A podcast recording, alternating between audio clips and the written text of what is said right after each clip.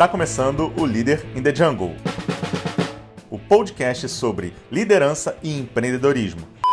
O líder de hoje é o Danilo Olegário, um especialista e apaixonado por educação corporativa, com mais de 20 anos de experiência na área e passagens por grandes empresas.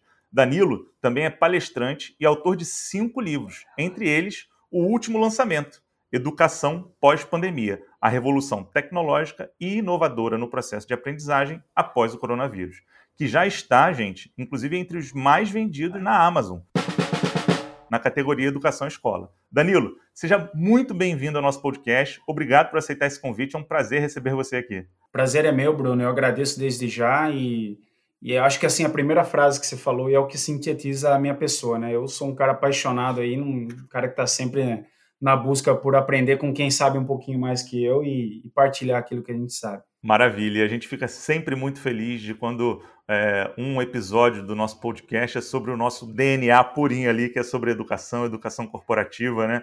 Então, certamente vai ser um papo muito, muito legal. E mais feliz ainda, né, por a gente estar tá conversando também com uma empresa que é, que é cliente. Então, é, eu sei que você está com esse desafio agora aí né, na, na CCR, a gente já vem há muitos anos de relacionamento, então a gente fica, vamos dizer assim, duplamente feliz. Danilo, eu queria começar aí que você contasse para a gente um pouquinho da sua trajetória, né? O que te levou a trabalhar com educação corporativa e traz você conversar com a gente sobre. Bom, Bruno, eu comecei, quando fala 20 anos, realmente, eu fui guarda-mirim, né, aqui na, na, na, cidade de Piracicaba, já deve perceber que o sotaque aqui, eu sou bem do interior de São Paulo mesmo, e, e, bom, eu entrei, assim, basicamente no mundo, no mundo de RH, ainda nesses projetos, né, sociais que, que era muito forte, com a questão da guarda-mirim, e ali eu comecei a, a, a, migrar mesmo, a entrar de cabeça nesse, nesse universo, né? Então, comecei basicamente em empresas de é, metalúrgica, fui para outras grandes empresas. Então, assim, não sei te dizer exatamente por que, que eu caí nesse mundo de educação, sabe? Mas eu basicamente, assim, fui, fui fazendo as minhas escolhas profissionais de, de acordo com aquilo que, que sempre estava ao meu alcance. Eu venho de uma família muito, muito humilde, né? E, e e a conquista assim por um diploma, a conquista por um processo de formação sempre foi uma coisa muito muito trabalhosa aqui na, na, na nossa família, né? E eu felizmente consegui galgar os meus espaços aí com, com, com bastante é, protagonismo e acho que por ser um cara que desde o começo tive muita, talvez assim, um pouco de dificuldade, né, de aprendizado na escola, eu ainda na terceira série, quarta série mais ou menos, eu, eu era uma criança que tinha muita dificuldade para aprender, é, mas ao mesmo tempo eu era uma pessoa que eu gostava muito de ler. Eu lia muito, lia Gibi, lia Turma da Mônica, lia Batman, lia tudo que você imaginar. É, mas eu vivia no meu universo ali, né, de, de, de, dificuldades e não era uma criança que tinha muita facilidade para aprender, inclusive dados aí com, com a análise de especialista e tudo mais. Até que um belo dia, cara, entrou uma professora doidona na escola assim, com uma propondo uma, isso lá na quarta série, né, uma, um torneio de redação. E a redação tinha que ser sobre meio ambiente, enfim, né? E eu lembro que eu escrevia, escrevia, eu falei muito sobre essa, essa redação na, na, na época. É, e, e essa, esse episódio na minha vida foi, na verdade, um grande divisor de águas, Bruno, porque ali foi quando realmente, a, a, a, através de um estímulo de uma outra educadora, de uma, uma professora que foi realmente determinante assim na, na, pelo gosto da leitura e da literatura na minha vida, por exemplo, eu realmente me, me, me identifiquei que eu não era tão bom de matemática, mas pelo menos na, na, em humanas eu, eu, eu, sempre fui mais dedicado, sempre tive um pouco mais de facilidade. E na verdade, é, eu acho que é aí basicamente que começa a minha trajetória com a educação, né? Porque de lá para cá eu sempre fui muito empenhado em ler, em ler aquilo que eu não sei, ler aquilo que eu não conheço, né? Conversar com gente que eu não tenho a menor ideia. E aí minha carreira acabou meio que curiosamente ou coincidentemente começou convergindo para esse mundo de educação também, né? no, no ambiente corporativo. Então, se eu pudesse dizer onde começou, acho que começou aí quando eu estava na quarta série, que eu fui aí um, um, vencedor de um concurso de redação num, numa escola aqui na cidade de Piracicaba, e que minha avó, para você ter uma ideia, tem esse bilhete até hoje da professora falando Olha, que, que fantástico. Que, eu, é, que o Danilo, eu, é, era mais ou menos assim o bilhete está escrito assim, o Danilo é um, é um aluno muito promissor, invista na educação dele. É, e Olha isso, Bruno, só. é tão transformador na nossa vida que a gente fala assim, poxa, não deve ser coincidência, né? Não é por acaso que o universo nos coloca nesse mundo aqui para falar sobre o que a gente sabe, explicar e, enfim, né? Então, eu acho que a minha história com a educação começa aí, né? A partir do momento que é, eu nunca tive medo de aprender e muito menos nunca tive medo de partilhar aquele pouco que eu sei, né? Então, E aí minha vida começou a, a, ir, passei por empresas como São Martinho, passei por empresas como Hyundai, sempre na área de, de educação e treinamento. Passei recentemente pela empresa EGE, que é um grande grupo aí da, é, privado do setor de saneamento. Lá eu tive a felicidade de escrever sobre é, uma história sobre a Academia EGE. Eu basicamente criei do zero, é, junto com um time espetacular, aí, a, a Universidade Corporativa da EGE. Inclusive, o case está nesse novo livro. Né? Eu trago um capítulo que eu falo do, dos erros e dos acertos que nós tivemos na, nessa construção. E mais recentemente estou aqui na CCR com esse desafio também aí de, de ajudar a transformar a cultura de educação e aprendizagem, cara. Então acho que basicamente é, é aí que a minha história começa, né? Muito legal. Olha, pessoal aqui eu falo assim, sempre dá arma pra gente, né? Arma boa. Então você já deu uma boa munição aí que foi falar desse case que você teve recente de estruturação, né? Né, de uma universidade corporativa do zero. Acho que vai, vamos ter papo aí depois para outras conversas, hein? Tomara, tamo aí. Muito legal. E assim, uma coisa que, que eu fico notando também, Danilo, a gente estava até conversando aqui um pouquinho, né, no, vamos dizer assim, no backstage aqui do, do nosso episódio, falando do, do, desafio que a gente vai ter aí no futuro, né, no futuro que eu digo bem próximo, de profissionais que realmente tenham essa expertise em educação, educação corporativa, porque é um mercado que está sendo disruptado, né, que vai cada vez exigir mais pessoas qualificadas, e quando a gente olha, a gente vê que de fato a gente ainda tem um gap, né? De profissionais uhum. que tenham essa expertise, que tenham, né, vamos dizer assim, até essa, esse fit né, com esse desafio. E eu vejo isso no Brasil, por exemplo, quando você olha é, cases muito interessantes lá fora, você vê que grandes empresas já têm os seus CLOs, né? Seus Chief Learning Officers, né? Coisas que aqui no Brasil ainda são, vamos dizer assim, um pouco raras, né? Infelizmente. E eu acho que, na verdade, essa é uma tendência que não vai ter mais como voltar. Então, daqui a pouco a gente vai precisar de mais personagens, como por exemplo você. Então, acho que é muito legal você contar essa história para que a gente possa inspirar essas pessoas olhando como tendência e falar: olha, aqui está uma área que a gente precisa de gente, gente boa, qualificada e com paixão por resolver esse tipo de problema. Não sei se você concorda um pouco comigo. Hum, absurdamente, Bruno, não podia deixar de concordar mais, porque é, a gente confunde muito assim, e, e, sem aqui ficar fazendo futurologia, né? Mas é, e o livro eu trago muito essa, esse conceito, né? O que é o, e a pandemia jogou isso muito na nossa cara de uma forma assim escandalosa, né, Bruno? É, é assim, bom, é, a gente está aprendendo a separar aquilo que é essencial do superficial em todas as áreas da vida, todas as áreas da vida, mas principalmente o que, que eu quero dizer com isso? É, por mais que nós estejamos tecnológicos, por mais que os, os apetrechos sejam facilitadores, né? É, por exemplo, eu quando eu fui alfabetizado, eu tive que ler todas as cartilhas do Caminho Suave, eu tinha ir na biblioteca, e acredito que você também, né? A gente tinha que ler livro, cara, e chegar, olha Certamente. só, é. você falar para essa meninada hoje ler livro, elas arrepiam o pelo no braço e falam assim, imagina que eu vou ler livro, tem tudo no Google, né? É, e, e, e tudo bem ter coisas no Google, eu não vejo, eu não acho que assim, a, a, vida foi muito simplificada, a vida ela foi muito facilitada, no sentido de você fazer buscas, de você buscar é, os inputs que você precisa, às vezes, para fazer um estudo, para contratar um, um serviço, para se aproximar, mas nada ainda substitui, nada substitui a nossa capacidade de nadar por águas mais profundas, sabe? Ou seja, é, não adianta eu ler a orelha do livro e achar que eu sei do assunto ainda. Isso não substitui uma boa leitura. Não adianta eu é, estudar 8, 10 anos um curso de psicologia e com uma, um curso de 30 horas achar que eu já estou pronto para mexer na vida das pessoas. Então, eu faço uma crítica muito, assim, é, é, muito forte, né? Quando eu falo uma crítica forte, é sobre esses, essa, essa febre, né, que eu chamo de epidemia da superficialidade que, que a gente vê, principalmente no mundo da educação, né? Tem muita, muita gente que se aventura a fazer as coisas, mas que não que não navegou ainda com profundidade, né? Por exemplo, para a gente trazer qualquer tema à tona, Bruno, eu, ainda assim, por mais tecnológico que nós estejamos, por mais é, facilidades é, tecnológicas o mundo tenha nos colocado à disposição, mas ainda nada substitui o bom e velho é, bumbum na cadeira para aprender, sabe? A gente ainda tem que se dedicar horas de estudo, nós temos que ainda... E, e o mercado, ele é, muito, ele é muito cruel com esse tipo de, de abordagem. Né? Hoje você consegue separar facilmente né, o, o, aqueles que são os aventureiros, que são temporários, daqueles que realmente estão fazendo um trabalho é, é, de sustentabilidade ao longo, do, ao longo dos anos. Né? Se você olha, por, por exemplo, para a nova economia que o mundo que o mundo está vivendo, é, não cabe mais a gente trazer, é, por exemplo, abordagens que são rasas ou abordagens que são limitadas do ponto de vista até de preconceito. Né? Um bom negócio hoje, ele olha para o todo. Ele olha para a forma como ele produz o resultado, ele, forma, ele olha para a forma como ele, ele trabalha a diversidade, ele olha para a forma como ele entrega os resultados para a sociedade.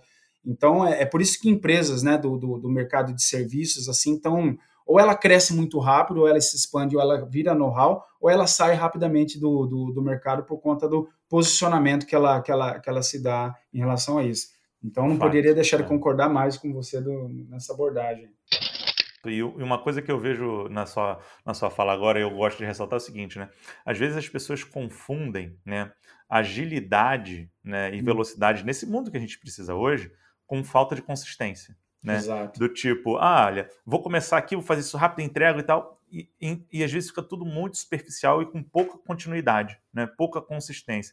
E o que eu digo assim, que funciona na vida para muitos campos é a consistência. Né? Uhum. Tem, um, tem um vídeo do Simon Sinek, que, ele, que é um vídeo que ele fala sobre liderança e amor. Esse vídeo é sensacional. Tem um uhum. trecho de cinco minutos, se alguém botar aí no YouTube vai achar. E ele fala sobre a importância do processo de liderança ser consistente. Né? Então ele e, e aí ele começa a dar vários exemplos. Ele, ele brinca também com a questão da academia, que não adianta você ir, por exemplo, para uma academia malhar durante é, 12 horas e falar, bom, resolvi aqui meu próximo mês. Né? Então uhum. é a mesma coisa para mim é o paralelo na educação. No, no, no, nos nossos processos de desenvolvimento de solução do problema dentro das empresas. Não adianta a gente vai lá, dar um sprint super legal, fizemos e pronto, está entregue. Não é uhum. consistência. Uhum. E aí muita gente pode achar que isso é um pouco dicotômico, né? Do tipo, ah, mas como é que eu vou continuar sendo consistente se a toda hora muda? Beleza, mas aí você uhum. tem a uhum. competência para ser flexível, se adaptar nesse meio do caminho, mas continuar sendo consistente naquilo que você acredita, né? De sempre estar aprendendo. Podem ser coisas diferentes, de uhum. formatos diferentes, mas ser ali essa, essa, ter essa consistência, essa constância. Então, acho que o que você falou é muito importante. E eu vi você citando aí do seu livro, queria até te fazer essa pergunta, né? É, quando você já escreveu cinco, então não vou nem perguntar o que te motivou a ser um escritor, porque eu acho que já, já, já ficou claro aí, né? A, a, a, vamos dizer assim, o seu dom, mas assim, o que, que te motivou? Por que, que você começou a escrever o livro de educação pós-pandemia? Qual foi sua maior motivação nesse tema?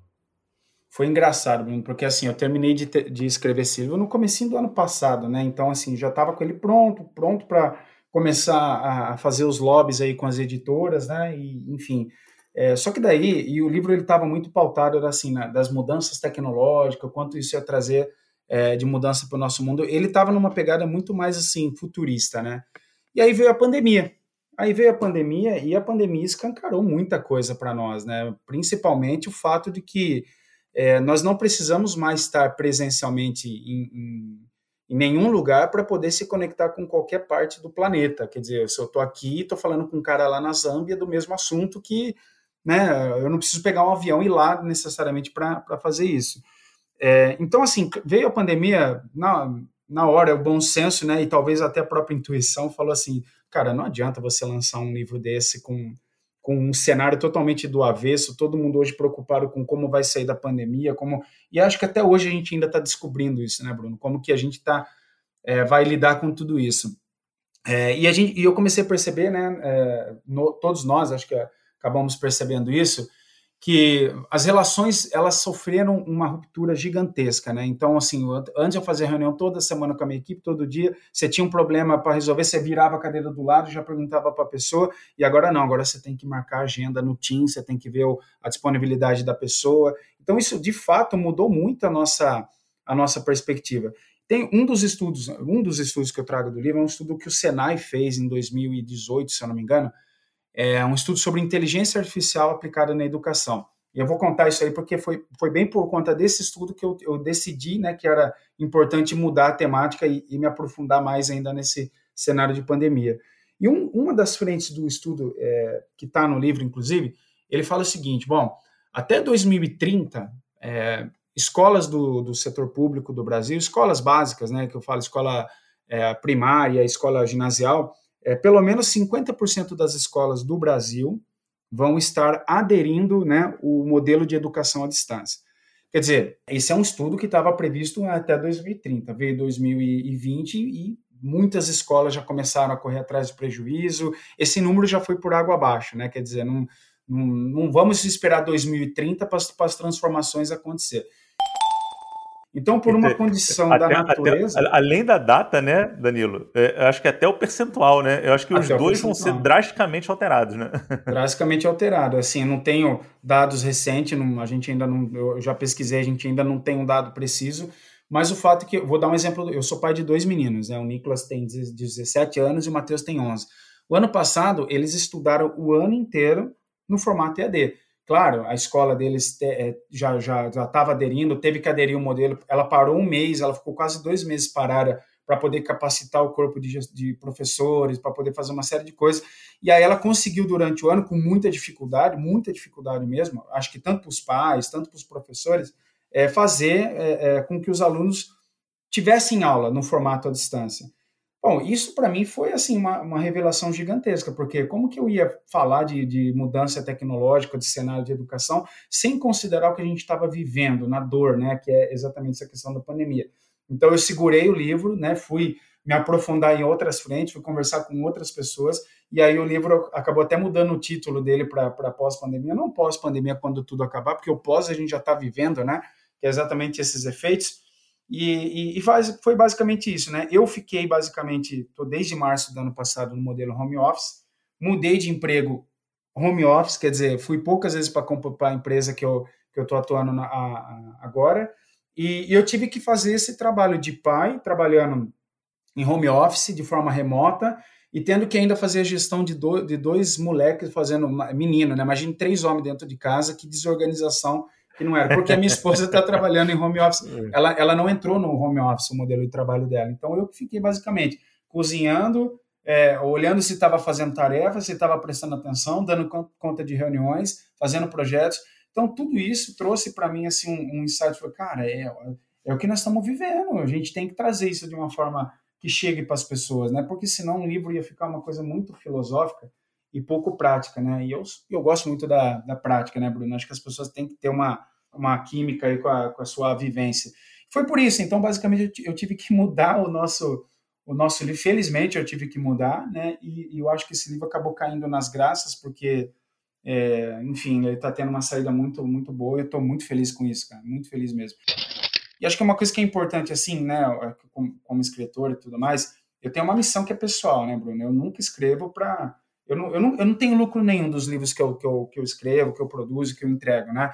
É, toda vez que eu penso em escrever alguma coisa, eu escrevo e todo eventual lucro que eu tenho desse livro eu destino a um, a um projeto social, alguma coisa que eu acredito muito de coração. Por quê? Porque eu acho que a gente Fantástico. tem que fazer movimentos na nossa vida que são. É, eu só acredito numa coisa: você não muda uma nação, você não muda uma sociedade com palavras, com com nada disso. Eu acho que você tem que mudar é através da educação, é através de você investir naquilo que é, em projetos de pessoas que estão na mesma página que você, que acreditam na mesma ideia que você.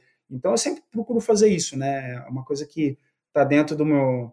Acho que eu aprendi com a minha professora, aprendi com a minha avó, né? Todo quando o universo está sendo muito bom com você, você tem a obrigação de devolver para as pessoas. E acho que a educação ela acaba sendo um pouco disso, né? Porque não adianta nada eu ter um monte de conhecimento, ser PhD da vida, ter um monte de siglas no currículo, se eu não tenho a capacidade de multiplicar aquilo que eu sei. Então, é, é por isso que eu acredito muito na, na educação e é por isso que eu acredito muito na, na literatura. Eu não sei, Bruno, se tiver que pedir um serviço para mim, qualquer coisa, é, sei lá, de casa, abraçar, se eu tiver que fazer alguma coisa, eu acho que eu não vou me dar bem, não, porque eu não consigo é, é, ser útil para a sociedade nesse formato. Mas eu sei escrever, é o que eu sei fazer, então é, eu procuro ser útil naquilo que eu sei fazer de melhor, né? E cada um tem sua missão, né? Eu acho que é Exato. é isso. E, e, essa missão realmente da gente compartilhar conhecimento não é fácil, né? Tanto que as pessoas não. falam sobre isso. Então é muito legal, muito legal é, essa história como você trouxe até aqui, né? Então, assim, o seu livro, né? Ele é dividido, acho que, em três partes, correto, né, Danilo? Isso, isso mesmo. Então, assim, você pode falar um pouco para mim do que traz essa parte 1, que é, assim, o, o mundo em transformação, né? Eu confesso que achei bem interessante também que você fala da crise do conhecimento, do efeito Isso. Netflix. Você pode falar um pouquinho dessa parte? Perfeito, cara. Eu, então, assim, só para resumir, eu dividi o livro em três, em três páginas, né? Três partes, na verdade, não é dividir, mas eu, são, são três contextos que se conectam, né? O primeiro é o mundo em transformação, o segundo eu navego muito nessa questão da superficialidade, que eu acho que eu já dei um spoiler aqui, que é, é uma crítica a esses modismos que, que vêm e vão rápido. E o terceiro, eu trago algumas perspectivas que aí sim entra um pouco em casos práticos. Eu falo bastante é, da minha última passagem na EGEC, eu trago o case da academia e trago muita coisa que deu errado lá para dar certo, né? Porque às vezes as pessoas olham, ah, tá dando certo, ah, mas cara, para dar certo tem que ter dado muita coisa errada antes e a gente tem que, na educação, eu costumo dizer que não existem erros, né? Existem aprendizados. Se não aprendeu nada com aquilo que você errou, então tem alguma coisa errada. É, então a primeira parte, eu, eu, faço uma analogia, né? Um, um, um, trabalho que assim, poxa, cara, eu, quando eu falo do efeito Netflix, não, a gente não pode. O mundo ele é um mundo antes do Netflix, e um mundo pós pós Netflix. Não no sentido de fazer lobby ou fazer propaganda, mas principalmente porque assim a forma como a gente se conecta, as formas de relações, elas mudaram. Vou dar um exemplo aqui, Bruno. Você deve se lembrar que lá no, final dos anos 90, anos 90, vai mais precisamente, é, as famílias brasileiras tinham basicamente um ritual. O ritual era assim: vamos esperar chegar a sexta-feira, ir na locadora, locar um filme, né, ou alguns filmes que, que, que, for possível, às vezes você pegava promoção. É, a minha sempre tinha, na sexta-feira tinha promoção, se você pegasse três, você pagava só dois. Então, a, o que que acontecia? A gente pegava três e só via dois, era incrível, mas a gente pegava os três, né? Certo. É isso aí, a gente fazia tudo isso, né, e, e ainda por cima é, locava, reunia com a família, pegava pipoca, tinha que rebobinar a fita para devolver na segunda-feira, aquela coisa toda. Bom, é, o que, que, mudou basicamente? O Netflix ele, ele substituiu esse hábito. Né? Se você falar assim, ah, Danilo, mas a gente não vai na locadora. Não, não vai. Mas eu vou te dar um exemplo. Estou assistindo uma série junto com a minha esposa. É, se porventura eu ousar, ousar né, assistir qualquer episódio sem ela, já arruma uma, uma treta gigantesca no casamento. Por quê? Porque não, não de uma forma isso, inconsciente. Isso aí já deve estar até nos contratos agora de, de casamento, de união estável, já deve ter modificado, porque já. dá treta total. Dá treta total. Eu assisti outro dia, eu caí na bobagem de, de, de avançar uma, um, uma série que a gente estava assistindo aqui, vou falar para você, ficou uma semana de bico. E, é, porque isso, na verdade, veio veio substituir esse velho hábito da família brasileira. Com o quê? Com uma dosagem gigantesca aí de tecnologia, de facilidade. Eu não tenho mais que ficar na fila para alugar o filme que eu quero, tá ali, eu pego e faço tudo isso. Bom, esse fato ou esse dado, ele modificou a nossa forma de se relacionar, tanto como quanto consumidor, ou seja, como consumidor, nós somos mais críticos, nós somos mais exigentes, nós não aceitamos mais qualquer coisa, e se você for mal atendido ou pessimamente atendido por qualquer é, é, frente de serviços que seja, basta você se manifestar numa rede social que você é prontamente atendido, prontamente é, é resolvido. Bom, beleza, traz esse efeito do Netflix para o mundo da educação. A gente passou a questionar grades curriculares. A gente passou a questionar, por exemplo, o curso de engenharia. Por que, que eu preciso ter cinco anos para fazer um curso de engenharia? Por que, que eu preciso. Então, Perfeito. esse tipo de questionamento. Te, não é... E eu te falo, Danilo, daqui, hein? Porque eu fiz, eu sou engenheiro de produção, né? Fiz engenharia, fiz uhum. mestrado ainda em engenharia. Olha só que, né? Que doideira, né? Eu vejo isso para trás. É óbvio, faz todo sentido. Assim, eu, eu, eu me orgulho muito dessa formação, mas assim, eu tenho minhas críticas, é o que você falou. É. Assim, tem coisas nesses cinco anos meus de graduação eu falo assim, gente, não existe sentido lógico nenhum na, naquela obrigatoriedade. Uhum. E se uhum. tivesse determinados outros aspectos, seria tão importante para profissionais que estão no mercado. Então, assim, eu te digo aqui de, de caso real que eu sou um desses, né? Sim. E, e esse tipo de, de, de, criticidade que a gente traz é por quê? Porque nós somos formados numa era industrial a nossa formação, as nossas grades curriculares, é tanto que o formato série, né, série, né, se você pegar primeira série, segunda série, tudo mais, ela tem uma linguagem de produção, produção em série, né? Só você ver que, que tudo isso é, é, é, é muito fruto, muita herança que a gente tem do modelo industrial em que você precisava aprender, né, é, manualmente uma função, ser muito bom naquela função, ser proprietário daquela atividade e, e a partir daí você é, criava suas perspectivas de carreira. Demorava, vai, mais ou menos uns 10 anos, ou 5 ou 10 anos, para você começar a alcançar uma posição hierárquica dentro de uma companhia e começar, sei lá, para você se aposentar aí com, com muita sorte num, num cargo de liderança. É, só que isso passou a ser questionado, porque se você tem hoje um moleque de 18 anos de idade que abre um, um canal no YouTube e fatura a mesma coisa que um CEO de uma Volkswagen, de uma qualquer outra companhia, não é possível que o mundo da educação está olhando para tudo isso falando assim, não, vamos continuar ensinando o quadrado da hipotenusa porque isso ainda é fundamental. Não, nós passamos a criticar os modelos de, de ensino, nós passamos a criticar é, é, ser mais seletivo. Hoje, por exemplo, se eu tiver uma dificuldade, eu entro no YouTube, vou lá e aprendo aquilo que eu não sei. Né? Então, a, a forma do conhecimento ela, ela se diversificou de tal maneira que é impossível dizer que essa conversa nossa aqui não vai gerar em quem estiver ouvindo daqui para frente uma, um insight, um input, uma, uma nova, um novo input que vai conectar com outro input. Então é, é assim, Exato. a gente nós perdemos o controle, no bom sentido da palavra, da onde vai né, a, a nossa capacidade de influência, a nossa capacidade de ensinar. Né? Então, isso, isso mudou. Então, quando eu falo do mundo em transformação, e claro, eu começo com a crise do conhecimento, porque é, será realmente que tudo isso, né, todos esses aparatos tecnológicos estão estão trazendo para nós na sociedade uma, é, um nível de, de empobrecimento ou de emborrecimento, que é uma das palavras que eu uso aqui. É claro que em certo nível a, a, a evolução ela tem um custo, Bruno. É, todo, toda evolução ela tem um custo. Então é claro que nós vamos ver muita porcaria é, nesse processo, a gente vai ver muita coisa é, ruim, superficial, muito conteúdo de péssima qualidade, muita gente aventureira, muita gente mal intencionada, mas o fato é que nós estamos num processo de evolução. E num processo de evolução você vai ver de tudo.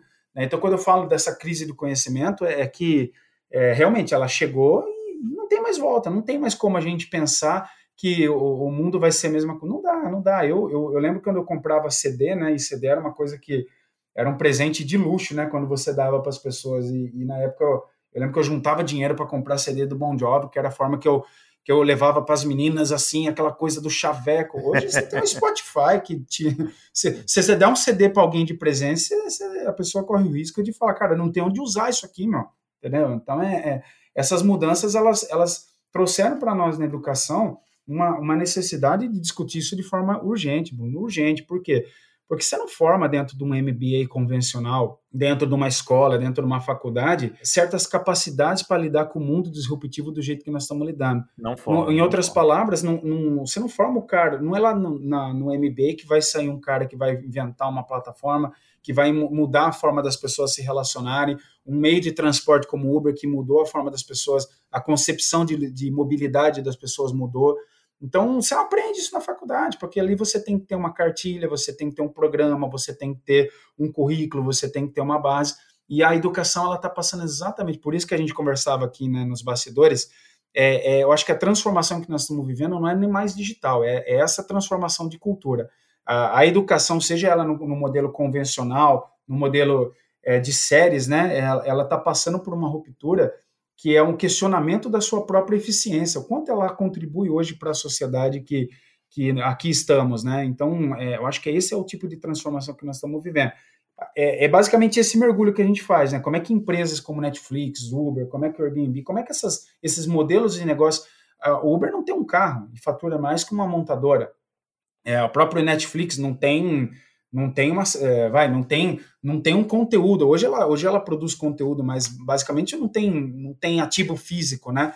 Então eu vejo muito isso. Eu vejo que o, o futuro né o futuro que já é presente é muito do é muito imaterial né? Ou seja é muito é muito mais do conhecimento é muito mais da transformação desse desse conhecimento do que o ativo físico mesmo que a gente está acostumado desde a era industrial né? Não, fantástico. E assim, acho que tudo tem seu tempo, seu propósito, né? É, uhum. Então a gente fala assim, a educação em séries, né, e, e, e, de forma escalável, ela cumpriu o seu papel quando era necessário, né? Como você falou, da, da época da Revolução Industrial, pega lá o Taylorismo, o Fordismo e tudo mais, era necessário que nós formássemos muitas pessoas de forma padronizada para atuar na indústria, né? Naquele uhum. processo ali repetitivo, escalável, etc, etc, etc. Só que assim, o problema dessa história toda é que assim, legal, construiu-se um modelo que funcionou durante muitos anos e para um propósito que realmente era necessário. O problema é que a gente vem com mais de 100 anos com esse modelo sem grandes atualizações, vamos assim dizer, né? Uhum, é, é o, que a gente, o que a gente olha hoje. Né? Então, acho que a grande crítica que você faz e que eu compartilho é essa. É, a gente está vivendo uma transformação que vai passar não só por ferramentas, por conteúdo, por formatos, né, mas por uma cultura. Né? Uhum. como que essa cultura vai ser transformada? A gente está passando por isso agora. Eu escrevi uma vez um, um artigo comparando com os seis Ds da disrupção do modelo do Peter Sim. Diamond, né? E é. citando que assim, o mundo da educação para mim ele está ali, tá ali no D2 saindo do D2 para o D3. O D2 é o que a gente chama de vale da decepção, né? É aquilo uhum. que você citou de muitas soluções ruins, tem coisa boa, mas tem muita coisa ruim, tem experiências decepcionantes, mas de uma hora para outra isso vira e começa a se transformar numa experiência realmente disruptiva, democrática, com um grande impacto. Eu acho que a gente está nesse momento, Danilo, de sair Isso. desse vale da, da, da decepção e indo, com, começar a implementar uma disrupção. E isso, obviamente, passa por um fator de cultura muito forte. Né? E sem contar também que os próprios modelos de treinamento, né, Bruno, nisso que você está falando, às vezes a gente quer pensar num formato diferente, quer fazer uma coisa. É, totalmente estratégica e tudo mais. Aí vem aquela, aquela pergunta que acho que quem é da área de treinamento vai, vai sentir na pele o que eu vou falar. Tá, mas como é que você mede a eficácia do seu treinamento? Poxa, será que a eficácia do treinamento que a gente quer medir hoje, cara? Eu, então eu vejo muito isso. Será que nós estamos saindo, acho que, de um limbo assim de.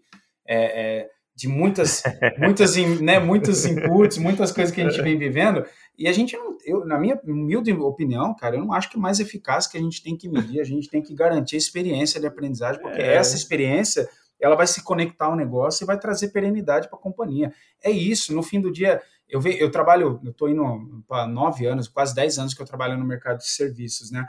E os serviços, que eu trabalhava na EGE, que é uma empresa é, é de prestação de serviço de, de, concessão de água e esgoto, e agora estou no grupo CCR, e, e, a modalidade de negócio é muito dinâmica. Então, assim, serviços é um, é um lugar, cara, que você se torna obsoleto no dia seguinte. Então, se você tem que estar tá sempre se conectando, tem, é, como é que você garante que a empresa vai ter perenidade para operar 5, 10, 20, 30 anos? Não é com ativos físicos. Os ativos físicos, eles são importantes mas eles têm um prazo de validade, eles duram, né? Tem lá manutenção, tem tudo isso. É, são os ativos do, intangíveis que a gente chama aqui de conhecimento. Então, é para que, que nós vamos medir eficácia, avaliação de reação? Eu acho que é um termo tão, sabe, tão. É, porque eu, eu brinco assim com o meu time e falo, cara, avaliação de reação de treinamento não serve para nada, não ser pro ego do instrutor. Né? E via de regra, e via de regra, é. ninguém vai falar mal do instrutor na cara dele é. ali que o cara não foi bem eu acho que a gente tem que passar desses modismos aí que eu brinco de rituais corporativos para coisas que são mais perspicazes, né? Que, oh, que Danilo, resultado. perfeito. Olha, se eu pudesse, eu já, já digo aqui para minha produção, olha, vamos pegar esse depoimento aqui e vamos espalhar, porque a gente precisa difundir isso. Eu falo Fazer o corte, né? O corte é, do podcast, né? Que tá é, na moda. Pode cortar esse trecho aí, produção, e botar para todo mundo. Por quê? É isso que eu falo. Não, é, eu fico pensando, né? Brincando, o exemplo da academia é muito bom de novo. Tipo assim, imagina que a pessoa foi lá, foi lá, malhou 45 minutos, né? Fez suas séries, aparelhos e coisas do tipo. Aí fala assim: vamos medir a eficácia agora, então, dessa dessa, desse seu treino hoje, né? Vamos ver uhum. o quanto que você cresceu determinado músculo, quanto que você melhorou na, na respiração, no ponto cardíaco, né? Seria uma coisa assim, né? Então, assim, é. o que, que, a gente deveria se preocupar? É com longo prazo, bem-estar, saúde, né? Então, falando. É. E quando a gente fala de educação, é isso, gente. A gente tem que se preocupar em estar tá criando ativos intangíveis que sejam diferenciadores do nosso negócio, que a gente consiga implementar resultados não só no curto, mas no longo prazo. Então, uhum. assim, concordo. Pode ser mais 100%? A matemática vai deixar aqui, é. será? Ah, bom, você é o engenheiro da, da, da, mesa aqui, então se você falou que pode, pode. Vai. É, muito bom, muito bom. E aí você falou, né, da, da parte 2, né, Danilo, que é, você brincou até que tinha dado um spoiler, né, da superficialidade, mas se a gente pudesse só consolidar esse conceito, uhum. até para continuar no seu storytelling aí, o que, que, seria essa parte aí que a gente teria que tomar cuidado com relação a esse ponto? Uhum. É, acho que a epidemia da superficialidade é uma coisa assim, é, é, quando a gente se apropria sem ser proprietário, sabe? É quando a gente é, lê a orelha de um livro e acha que a gente já sabe mais que o autor, é, é a gente fazer um curso de 30 horas de coaching e achar que a gente sabe mais do que um, um psicólogo, um, enfim, eu acho que essas inversões aí de valores, né, e, de novo, nada, nada contra, eu, eu, nunca critico a metodologia, Bruno, acho que a metodologia, as ferramentas, é, seria a mesma coisa que a gente falar assim, bom, vamos, a culpa da rachadura da parede é do martelo, o martelo é o culpado, vamos fazer aqui uma delação premiada e, e fazer uma, o, o, o tudo colocar no martelo a culpa do martelo ter, ter rachado a parede. Não, é quem opera o martelo que está sempre com a responsabilidade de fazer o bom uso ou mau uso da ferramenta. A gente falava muito da, da banalização de coisas que são muito boas, por exemplo, o coaching, né? A gente falou um pouquinho disso no, no, nos bastidores. Mas por que, que se banalizou tanto do coach, o coaching? Né? E assim, de novo, não sou, não estou aqui banalizando a ferramenta, o instrumento, mas é, se você pegar no começo dos anos 2000, quando veio para cá esse assunto, coaching, Brasil, todo mundo faz coaching e tal, começou a criar um, um, um falso modismo nas pessoas, ao ponto de que as pessoas, muitos saíram do trabalho para abrir a sua, a sua agência, o seu escritório de coaching e e aí, sabe, pega duas ou três meia dúzia de pessoas que estudou o assunto fora do Brasil, trouxe para dentro do Brasil e, boa, agora eu sou coaching, sei aplicar, sei mudar a vida das pessoas tal.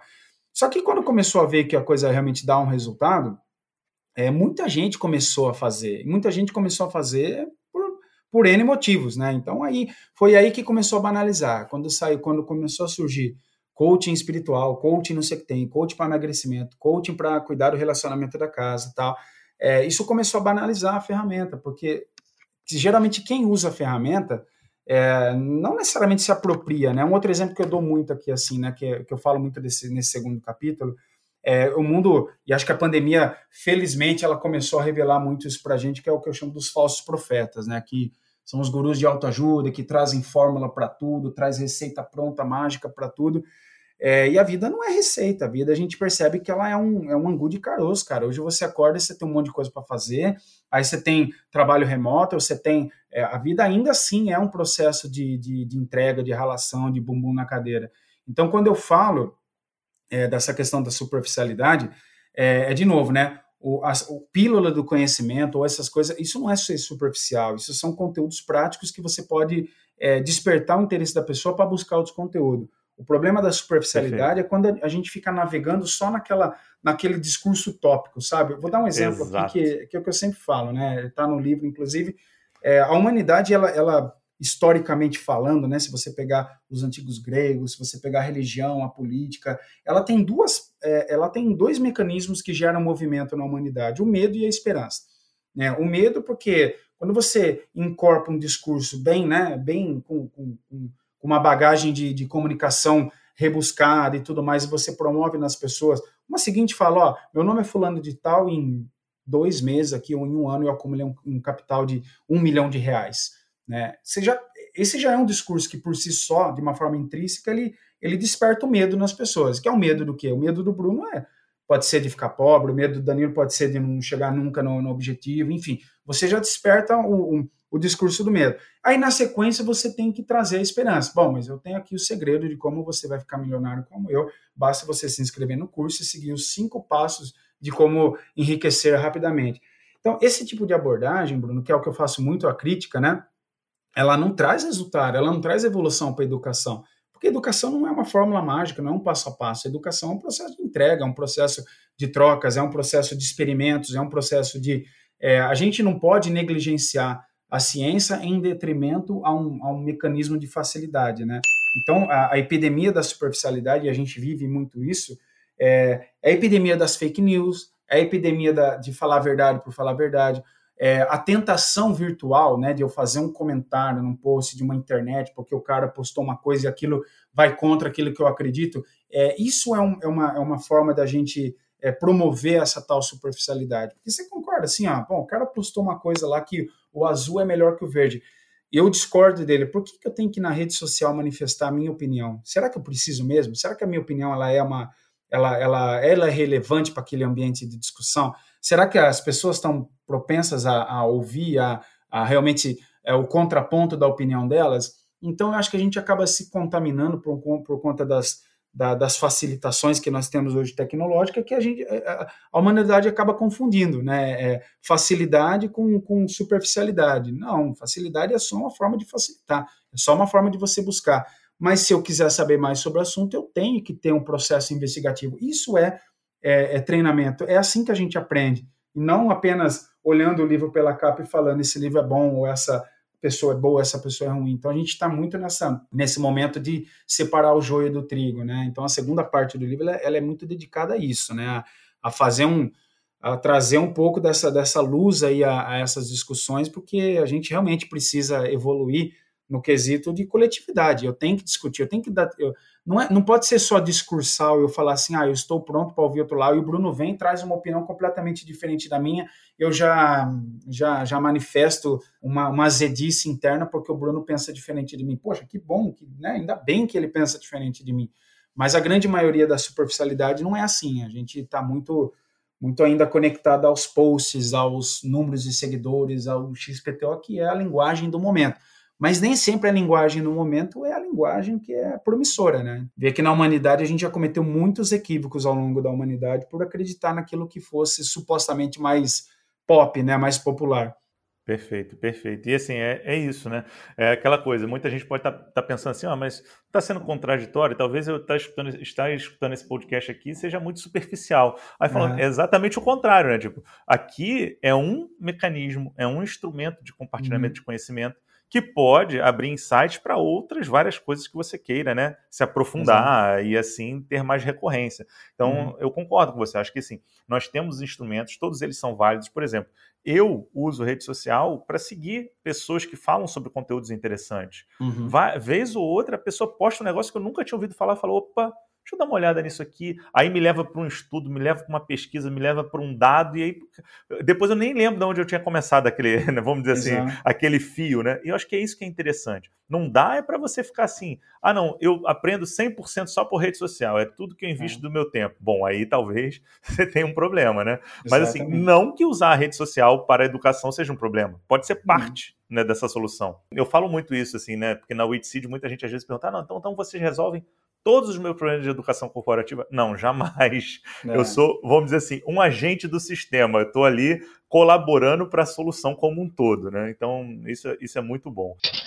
E assim, Danilo, quando você fala assim de, né, de, de tem todos esses desafios que a gente tem hoje, provavelmente, obviamente, você olha também para tendências, né, para uhum. coisas que estejam por vir, né? A gente já acho que já trocou um pouco aí sobre né, a questão do, do uso da tecnologia na educação, de inteligência artificial, de educação é, autodirigida, novas competências. O que, que, você me poderia falar sobre essa temática assim, de, de tendências? O que, que você enxerga? Como que a gente poderia tratar essa discussão? Eu, eu assim, de novo, né? É, eu, eu, concordo plenamente assim quando a gente fala é, é, é, é, insano da nossa parte dizer querer querer competir com a tecnologia, né? Falar assim, não, vamos desligar o WhatsApp e prestar atenção no professor, no instrutor. Não, isso já não, o cara que hoje é um, é um maestro do conhecimento, né? Porque assim o papel do professor não é não é que ele vai diminuir ou que ele vai não, ele vai ficar mais difícil. Por quê? Porque ele tem que ser maestro, ele tem que saber conduzir né, o, o conhecimento, seja ele o, o, do, do, ponto de vista da pedagogia ou da andragogia, esse cara tem que saber, ele tem que ter esse feeling de, de conseguir realmente quando ser seletivo, né, e, e trazer isso para as pessoas assim, que é bem isso que você falou. Onde é que eu puxo o fio condutor desse, desse assunto? Para onde eu vou? Para onde ser seletivo? Acho que a competência talvez no futuro seja isso, né? Seletividade, a gente saber ser seletivo com toda essa avalanche de informações e de recursos que a gente tem. Aparece Agora, é muito isso, né, Danilo, hoje é. já na discussão das empresas, aquela coisa da, da curadoria, né? Exato. De, de ter. Exato. Então, isso, isso tem aparecido muito nas discussões de educação corporativa. Não, não quis cortar, não, mas acho que é um tópico que tem, tem sido em alta aí, né? Não, perfeito. E, e assim, o que, que era curadoria, né? Que se não cuidar daquele conteúdo para que ele seja o mais inteligente possível, para que ele fale a linguagem de todos os povos e todas as tribos que você tem dentro da sua companhia. Porque, assim, esse é um cuidado também, Bruno, que que eu vejo, e aí a gente começa a falar de alguns, alguns aparatos tecnológicos que têm muito fundamento nisso. Então, por exemplo, a inteligência artificial aplicada nesse, nesse mercado de educação, para a gente medir o que realmente precisa ser medido. Né? As métricas têm que ser mais, mais específicas. Eu te dei o exemplo aqui, não por acaso, né? eu, eu dei o exemplo da escola, de quando a professora provocou o tema de redação, porque aquilo ali foi um divisor de águas no seguinte sentido. É, até então eu não era um cara, eu, eu, eu, me sentia um sujeito imprestável dentro da escola, certo? Por quê? Porque aquele processo de eu, de eu, de eu não saber, não, não ter facilidade com o aprendizado, me, me, me colocava a fórmula, que é a fórmula normal que você tem nas escolas. Se você não é bom em matemática, você não é bom em nada. Se você não é bom em geografia, você não é bom em nada. É, até que alguém, alguém, uma, uma pessoa iluminada, vem e fala assim: mas peraí, se você testasse outro caminho, né? Isso deve ter acontecido com outros outras pessoas da, da história da humanidade, com, com outras pessoas que devem estar ouvindo, alguém que provocou o cara realmente a, a, mergulhar na piscina que era dele, sabe? Porque seria mais ou menos assim, eu pegar o Neymar e falar assim, Neymar, agora você vai ser um bom nadador. Cara, mas não é a praia do cara. O cara é bom jogando bola, assim, entende? Então, assim, aí vem os recursos de inteligência artificiais, né, dentro desses ambientes que a gente tem hoje, que consegue, de uma forma estratégica, dar esse tipo de direcionamento, inclusive para o professor, para o instrutor, né, de dizer assim, olha, o Bruno é um cara que ele aprende melhor, sabe, se ele estiver ouvindo podcast. O Bruno é um cara, estou dando metaforicamente falando aqui, já o Danilo é um cara que, se ele não tiver que falar, meu, é, então você existe hoje mecanismos de, de, da educação, e eu percebo que algumas plataformas estão evoluindo para esse sentido, de você trazer uma ideia muito próxima do Netflix. E o que, que tem a, o Netflix, né? Falando novamente aí da ferramenta. Quando você entra no Netflix, você tem a sensação de que o que está lá foi produzido para você. Seja do ponto de vista da, da do, do, do, que a plataforma orienta você a buscar, que orienta você a, a, a navegar, seja muitas das produções, se você pegar as produções que são do Netflix, são, são de autoria do Netflix, elas, elas seguem a linguagem do, do, da, do momento. Eles trabalham temas de diversidade, eles trabalham temas. Gostando ou não gostando, o, o Netflix fala a linguagem do, da atualidade. E os caras não fazem isso no share, Bruno. Eles fazem isso porque eles têm, eles têm recursos de tecnologia, eles têm algoritmos que fazem combinação com o perfil de usuário. Então, isso tudo trazendo para o mundo da educação é um caminho sem volta. Eu, eu, vejo que isso é uma é mais do que uma tendência, já é um fato que está que tá sendo consumado, né? Com a pandemia, eu, eu falo que isso não, não, não, está acontecendo por competência da humanidade, mas por uma adversidade da natureza. Então, a adversidade da natureza está impulsionando nós a pensar e acelerar muito esses instrumentos tecnológicos. Então, a inteligência artificial ela é um caminho sem volta. Ela ela já é uma realidade, muitas plataformas já fazem isso. Só que mais do que isso, né? Mais do que isso, também é bem isso que você acabou de trazer. É a ideia da curadoria. Hoje o que eu vejo assim, eu, eu mesmo contrato muito mais assim parceiros hoje para trabalhar a, a, ideia da curadoria, né? Trabalhar a ideia do conteúdo, de, de entender o seu público, de Vou dar um exemplo para você, Bruno. Eu falei isso numa palestra sexta-feira, que eu achei, achei, deu um insight assim, falei, olha que coisa interessante, né? Eu não me lembro na, ao, na minha história, né? Sei, faço essa pergunta para você também. Quantas vezes alguém perguntou para nós qual é o melhor jeito que a gente aprende?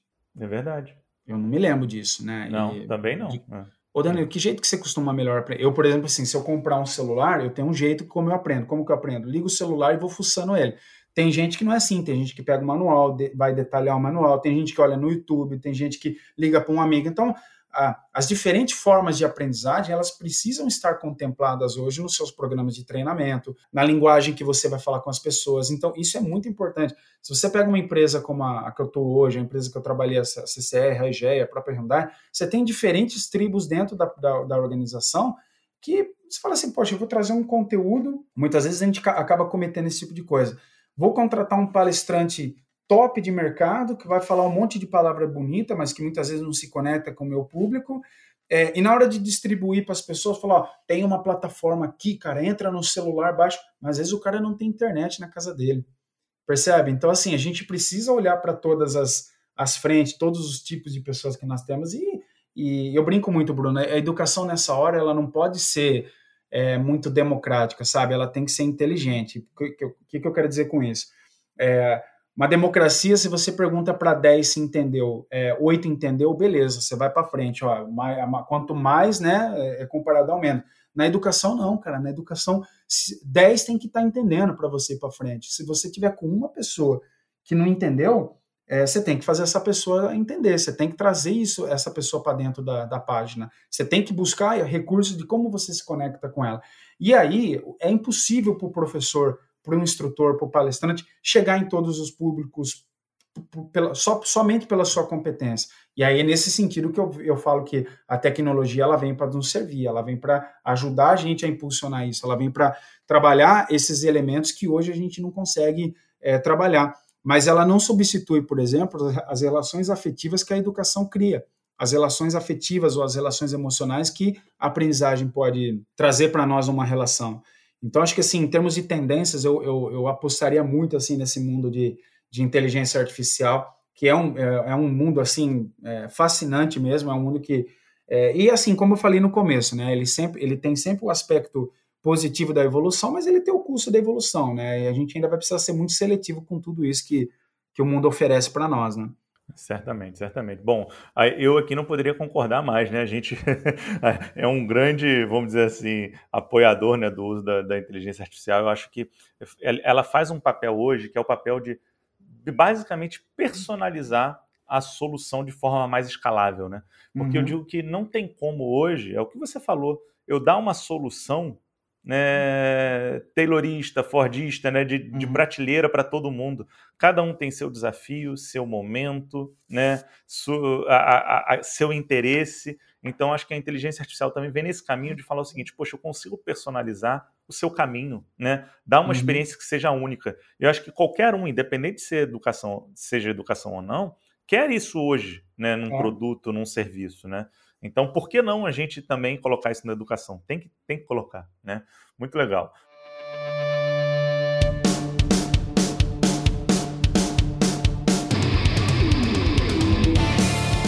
Bom, Danilo, acho que agora a gente vai para o nosso quadro final, o Líder na Selva. Basicamente é o quê? Uhum. São perguntas rápidas e objetivas com respostas rápidas e objetivas do seu lado. Podemos ir?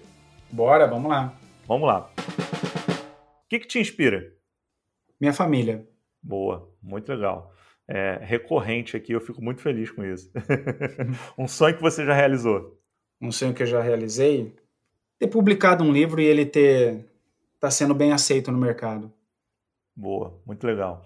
É, alguma referência aí para que a gente possa aprender, é, receber conteúdo, alguma coisa desse tipo?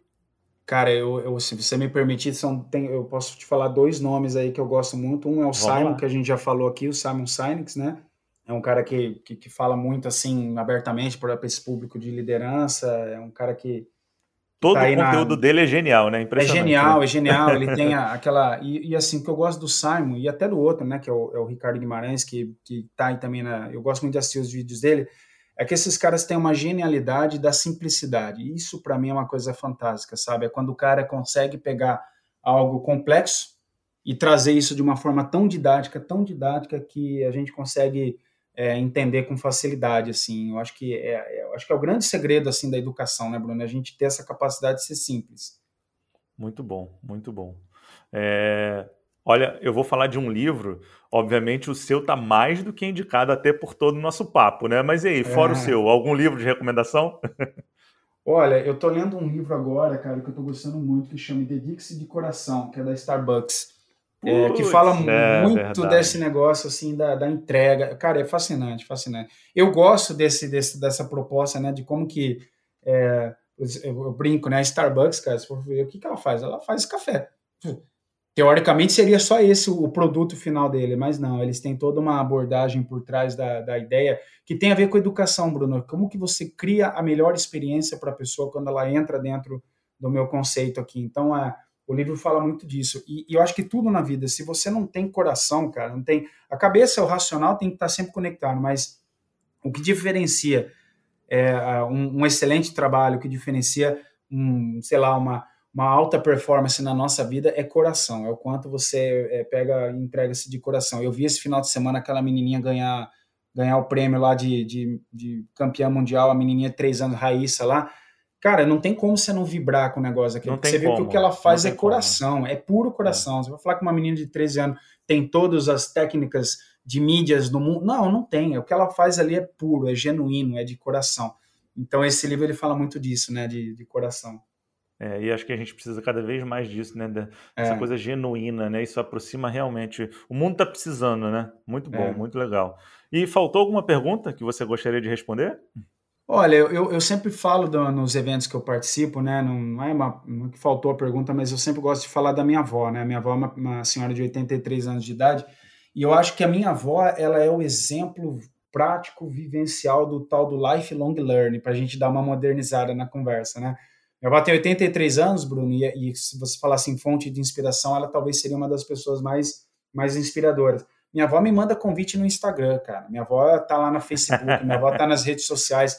Então, ela é uma, é uma senhora que estudou até a quarta série que não tem medo de aprender até hoje, né? Então, acho que se eu fosse pegar assim, ah, um exemplo de lifelong learning, a dona Ana, de 83 anos, que está sempre interagindo aí com uma lucidez e com uma modernidade e ela é o exemplo para nós, assim, que não tem barreira, cara. Você pode ter dificuldade financeira, socioeconômica, você pode ter um monte de. Às vezes a sua dificuldade é de entendimento mesmo, é, mas não tem barreira. Quando você quer aprender, quando você, você entra numa coisa de coração, você, você tem capacidade para fazer isso e, e você isso transcende gerações, né?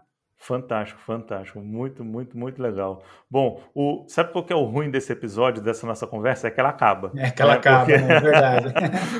Infelizmente, mas é isso. Acho que pelo menos fica esse gosto de quero mais. Certamente a gente pode depois continuar trocando. Danilo, assim, muito obrigado pelo seu tempo, sabe, por contar um pouco dessa história, por inspirar a gente aí com alguns insights falar do seu livro. Então, eu deixo aí o recado final para você. Fala um pouquinho aí também de como que as pessoas podem te encontrar aí nesse mundo conectado. Né? Deixa essa palavra final com você.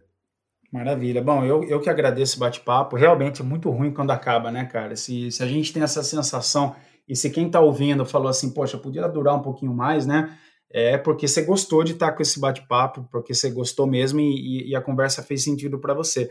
Toda vez que eu tenho uma conversa que termina assim com esse gostinho de quero mais, é porque o papo foi muito bom e valeu a pena. É, as pessoas podem me encontrar uh, tanto no Instagram, meu Instagram é DF Olegário, né? eu tenho também páginas aí no YouTube, tenho um canal no Spotify que eu falo também sobre educação, é Danilo Olegário, você pode encontrar.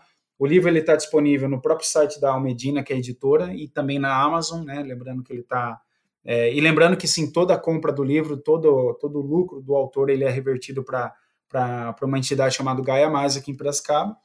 Então, assim, eu convido você que, que tem um pouco de interesse, que gosta do assunto, que, que não conhece do assunto ou que quer compartilhar com alguém, é, venha nessa experiência com a gente, porque acho que só tem um jeito de mudar o mundo é através da educação. Né? Acho que a educação é o, é o pilar que conecta as pessoas, que conecta as histórias, que conecta as emoções e, é através dela que a gente se transforma. Como eu já diria Santo Agostinho, né? tem duas formas da gente evoluir na vida pela dor e pelo amor. Na educação também, a gente pode aprender na dor. É um pouco mais chato, né? Dolorido, quando eu tenho que aprender por obrigação.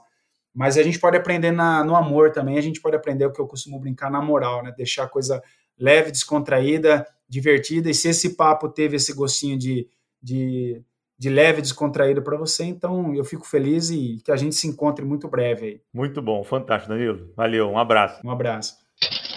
E assim terminamos mais um Líder in the Jungle. Eu sou Bruno Leonardo, CEO da Witseed, uma das maiores empresas de capacitação corporativa online do Brasil.